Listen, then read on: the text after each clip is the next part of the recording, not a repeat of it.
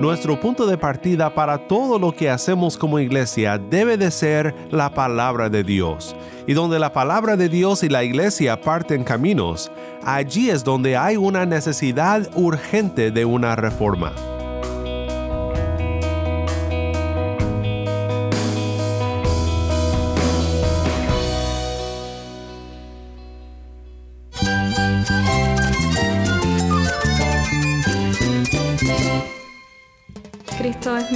Cristo es el Rey del universo, es quien guía nuestras vidas. Él es grande y amoroso. Él es real. Solamente Jesucristo es nuestro Señor y Salvador. Es mía quien me fortalece. En Cristo Jesús hay esperanza, hay paz. Y nuestro Dios es un Dios de rescate. Estás escuchando a El Faro de Redención, Cristo desde toda la Biblia para toda Cuba y para todo el mundo.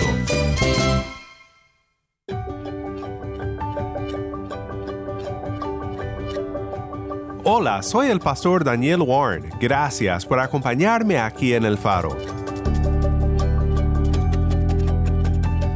Hoy comenzamos una nueva serie titulada La necesidad de reformar la iglesia.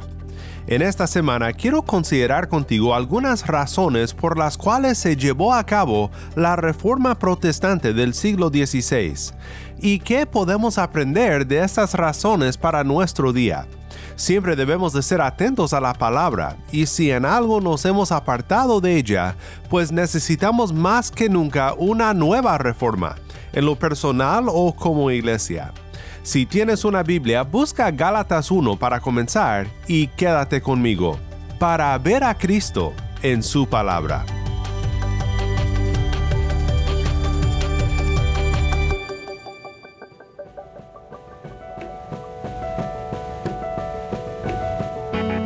No sé qué se te viene a la mente cuando escuchas el nombre Juan Calvino. Para algunos no mucho. Otros quizás piensen en un aburrido teólogo del pasado que no les interesa mucho. Algunos quizás se indignan con la mención de su nombre por todo lo que han oído sobre el calvinismo. Y otros piensan que es un héroe de la Reforma Protestante. Pues en esta semana quiero pedir que dejes a un lado los prejuicios que tal vez tengas con la mención del nombre y que consideres conmigo una obra de Calvino titulada Sobre la necesidad de reformar la iglesia.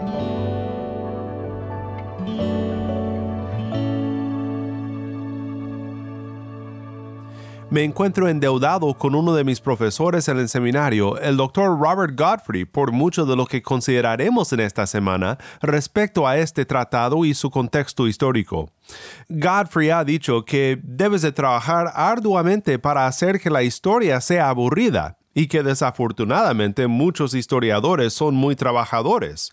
Pero este no es el caso con Godfrey, porque siempre que estudiábamos estos temas de la historia de la iglesia, Godfrey no nos dejaba solamente con información histórica aburrida, sino con implicaciones relevantes a nuestra experiencia hoy en día como la iglesia del Señor Jesucristo. Es mi deseo que este tiempo que pasemos pensando en estos temas sea relevante para ti en tu ministerio y en tu vida como parte de la iglesia. Godfrey escribe, la iglesia siempre tiene la necesidad de una reforma. Aún en el Nuevo Testamento vemos a Jesús exhortando a Pedro y vemos a Pablo corrigiendo a los corintios. Como los cristianos siempre son pecadores, la iglesia siempre necesita de una constante reforma. Pero la pregunta para nosotros es, ¿cuándo se vuelve la reforma una necesidad absoluta? Quiero pensar juntos por unos momentos en cuanto a la necesidad de que la reforma se vuelva urgente y en cómo debemos de pensar en nuestros esfuerzos para reformar a la iglesia en nuestro día. Obviamente cada contexto histórico es diferente y la manera por la cual intentamos reformar a la iglesia será diferente. Pero la necesidad de reformarnos es una necesidad que permanece en cada momento en el que la iglesia se desvía de lo que Dios ha revelado en su palabra. La frase latina que ha llegado a describir la reforma protestante del siglo XVI es Iglesia reformata, semper reformanda secundum verbum Dei, o iglesia reformada, siempre reformando según la palabra de Dios. Nuestro punto de partida para todo lo que hacemos como iglesia debe de ser la palabra de Dios. Y donde la palabra de Dios y la iglesia parten caminos, allí es donde hay una necesidad urgente de una reforma. En la iglesia del día de Calvino, Martín Lutero y otros reformadores habían entrado varios errores que para los reformadores necesitaban de ser rechazados inmediatamente. La iglesia necesitaba ser reformada según la palabra de Dios. No fue un esfuerzo innovador, sino un intento de hacer regresar a la iglesia a los viejos caminos. Las áreas en las cuales Calvino se enfoca en su tratado son las siguientes. Adoración, salvación, sacramentos y gobierno de la iglesia. En los próximos días profundizaremos en los errores que Calvino notaba en cada una de estas áreas y lo que la palabra de Dios dice al respecto. Según Calvino, adoración y salvación son el alma de la iglesia, y los sacramentos y el gobierno el cuerpo, es decir, aquellas cosas que estructuran el pueblo de Dios en su vida. Pero piensa conmigo por un momento en cuáles serían algunas razones por las cuales la reforma se vuelve una necesidad que no podemos ignorar. Creo que podemos ver varias respuestas a esta pregunta en la palabra de Dios. Considera conmigo tres razones, y aunque pienso que puedan haber más, estas tres deben hacernos pensar en la condición de nuestra iglesia, de nuestra denominación o de nuestra fraternidad de iglesias, y pensar en la posible necesidad de una reforma.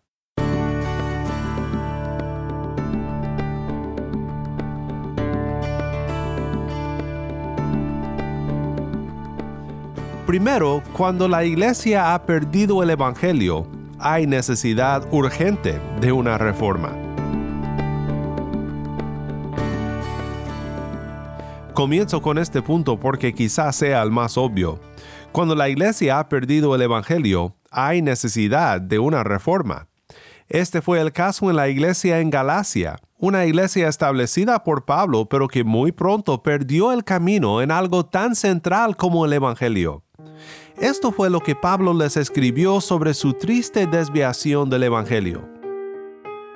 Pablo, apóstol, no de parte de hombres ni mediante hombre alguno, sino por medio de Jesucristo y de Dios el Padre que lo resucitó entre los muertos, y todos los hermanos que están conmigo, a las iglesias de Galacia. Gracia y paz a ustedes de parte de Dios nuestro Padre y del Señor Jesucristo, que Él mismo se dio por nuestros pecados para librarnos de este presente siglo malo conforme a la voluntad de nuestro Dios y Padre, a quien sea la gloria por los siglos de los siglos. Amén. Me maravillo de que tan pronto ustedes hayan abandonado a aquel que los llamó por la gracia de Cristo para seguir un evangelio diferente, que en realidad no es otro evangelio, sino que hay algunos que los perturban a ustedes y quieren pervertir el evangelio de Cristo.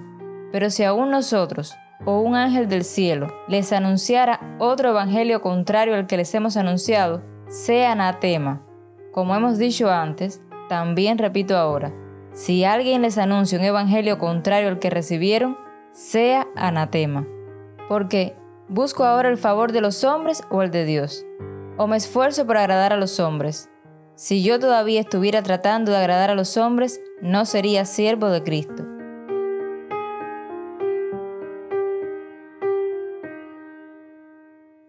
Nota cómo Pablo comienza esta carta en busca de una reforma en Galacia. A las iglesias de Galacia, gracia y paz a ustedes, de parte de Dios nuestro Padre y del Señor Jesucristo, que Él mismo se dio por nuestros pecados para librarnos de este presente siglo malo, conforme a la voluntad de nuestro Dios y Padre, a quien sea la gloria por los siglos de los siglos. Amén. Pablo no busca su propia gloria, sino la gloria del Padre y del Hijo, a quienes pertenecen estas iglesias, personas redimidas por la sangre del Señor Jesucristo. Les desea gracia y paz, un saludo común de las cartas de Pablo, pero sincero. Pablo dijo palabras duras en su carta, porque el Evangelio merece una defensa clara y fuerte. Pero su deseo es el bien de las iglesias. Les desea gracia y paz.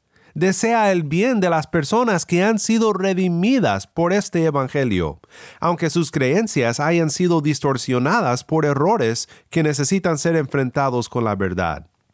Pablo luego expresa el problema, diciendo, me maravillo de que tan pronto ustedes hayan abandonado a aquel que los llamó por la gracia de Cristo, para seguir un evangelio diferente, que en realidad no es otro evangelio, sino que hay algunos que los perturban a ustedes y quieren pervertir el evangelio de Cristo.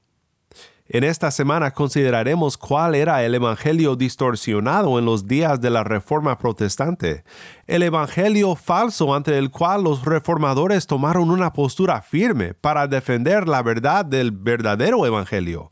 Pero recordemos esto, perversiones del Evangelio no son nada nuevo. Desde los primeros días de la iglesia del Señor Jesucristo, el peligro de perder el verdadero Evangelio ha sido un problema.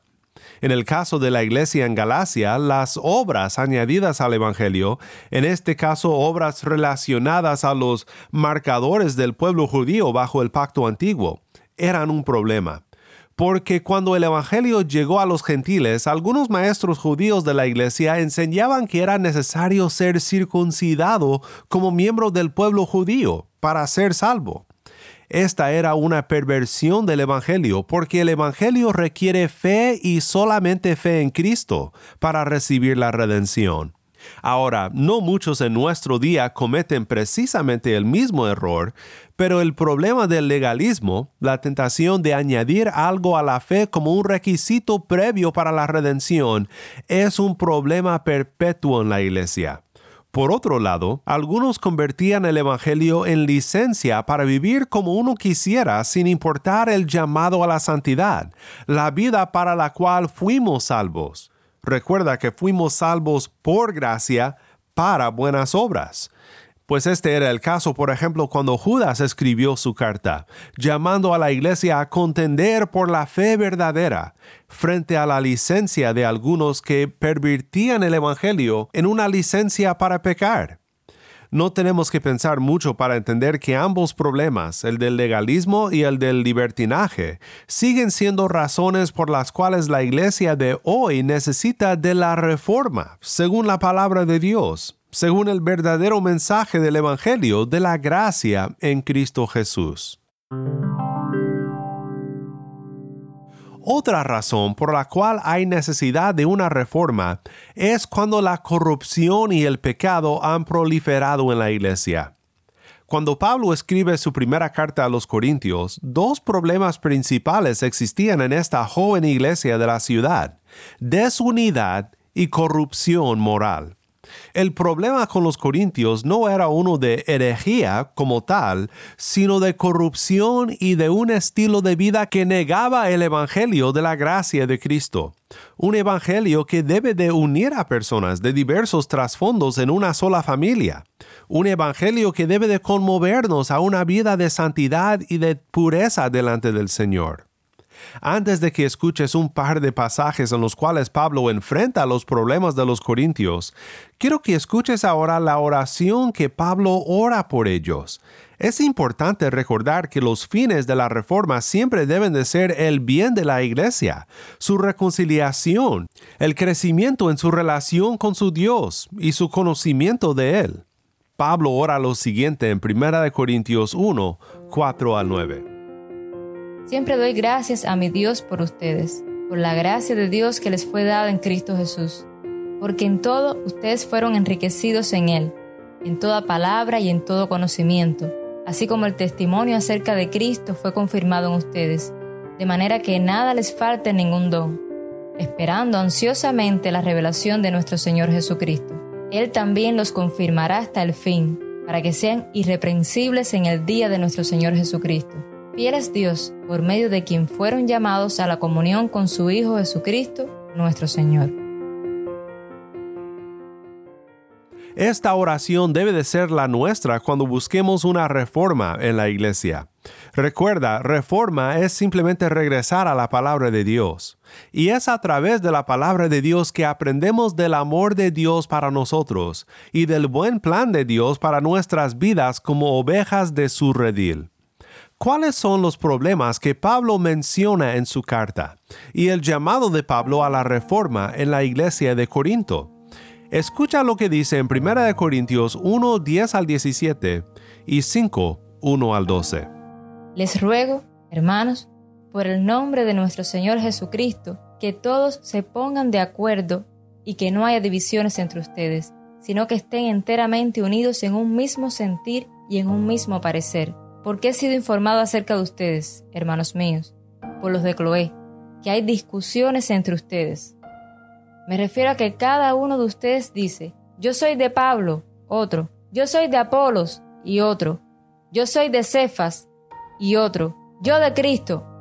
¿Está dividido Cristo? ¿Acaso fue Pablo crucificado por ustedes? ¿O fueron bautizados en el nombre de Pablo? Doy gracias a Dios que no bauticé a ninguno de ustedes, excepto a Crispo y a Gallo, para que nadie diga que fueron bautizados en mi nombre. También bauticé a los de la casa de Estefanas, por lo demás, no sé si bauticé a algún otro, pues Cristo no me envió a bautizar, sino a predicar el Evangelio, no con palabras elocuentes, para que no se haga vana la cruz de Cristo. En efecto, se oye que entre ustedes hay inmoralidad, y una inmoralidad tal como no existe ni siquiera entre los gentiles, al extremo de que alguien tiene la mujer de su padre. Y ustedes se han vuelto arrogantes en lugar de haberse entristecido, para que el que de entre ustedes ha cometido esta acción fuera expulsado de en medio de ustedes. Pues yo, por mi parte, aunque ausente en cuerpo pero presente en espíritu, como si estuviera presente, ya he juzgado al que cometió tal acción. En el nombre de nuestro Señor Jesús, cuando estén reunidos, y yo con ustedes en espíritu, con el poder de nuestro Señor Jesús, entreguen a ese tal a Satanás para la destrucción de su carne, a fin de que su espíritu sea salvo en el día del Señor Jesús. La jactancia de ustedes no es buena. ¿No saben que un poco de levadura fermenta toda la masa? Limpien la levadura vieja para que sea masa nueva así como lo son en realidad sin levadura, porque aún Cristo, nuestra Pascua, ha sido sacrificado. Por tanto, celebremos la fiesta no con la levadura vieja, ni con la levadura de malicia y maldad, sino con panes sin levadura de sinceridad y de verdad. En mi carta les escribí que no anduvieran en compañía de personas inmorales.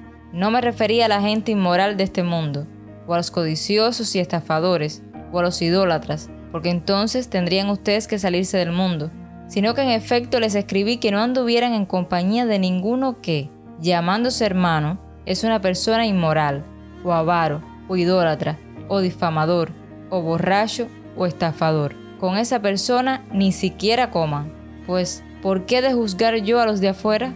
¿No juzgan ustedes a los que están dentro de la iglesia? Iglesia reformada, siempre reformando según la palabra de Dios.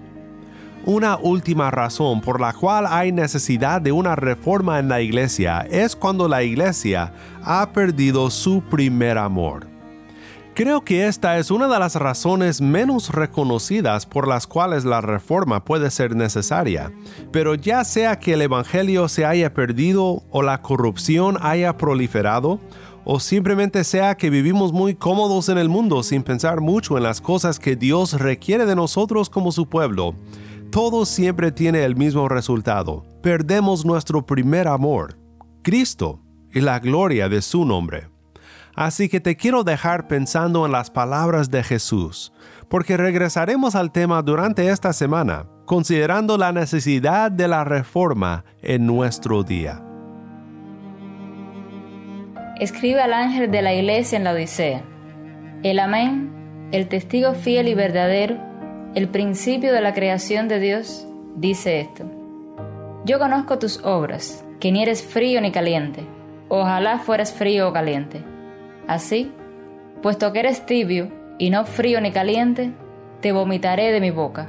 Porque dices, soy rico, me he enriquecido y de nada tengo necesidad no sabes que eres un miserable y digno de lástima, y pobre, ciego y desnudo.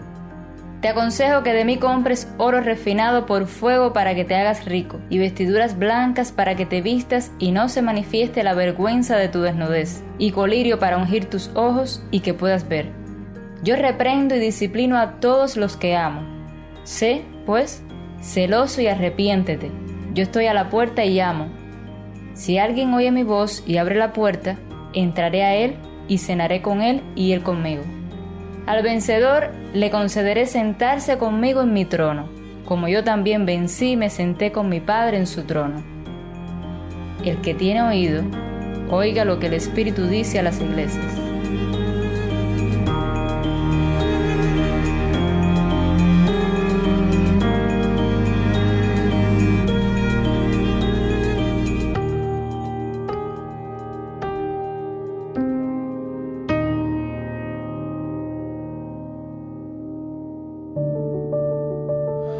Juntos para terminar. Padre Celestial, te damos gracias por tu palabra que nos revela tu voluntad para todo lo que deseas de nosotros, como personas y como iglesia. Ayúdanos a ser fieles y a ser firmes en la verdad cuando tu iglesia se encuentre desviada del camino que a ti te agrada. Oramos para que con amor, paciencia y fidelidad podamos declarar la verdad cuando la mentira abunde y buscar una reforma que nos regrese a lo que nos has dicho en tu palabra. En el bendito nombre de Cristo nuestro Redentor oramos. Amén.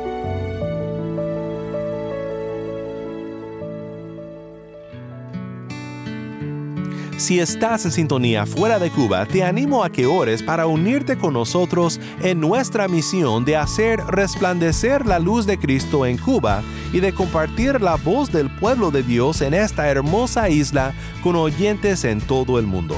Para hacer tu donativo a este ministerio apoyado por personas como tú que aman a Cuba y aman a Cristo, visita nuestra página web elfaroderedención.org diagonal donar. elfaroderedención.org diagonal donar.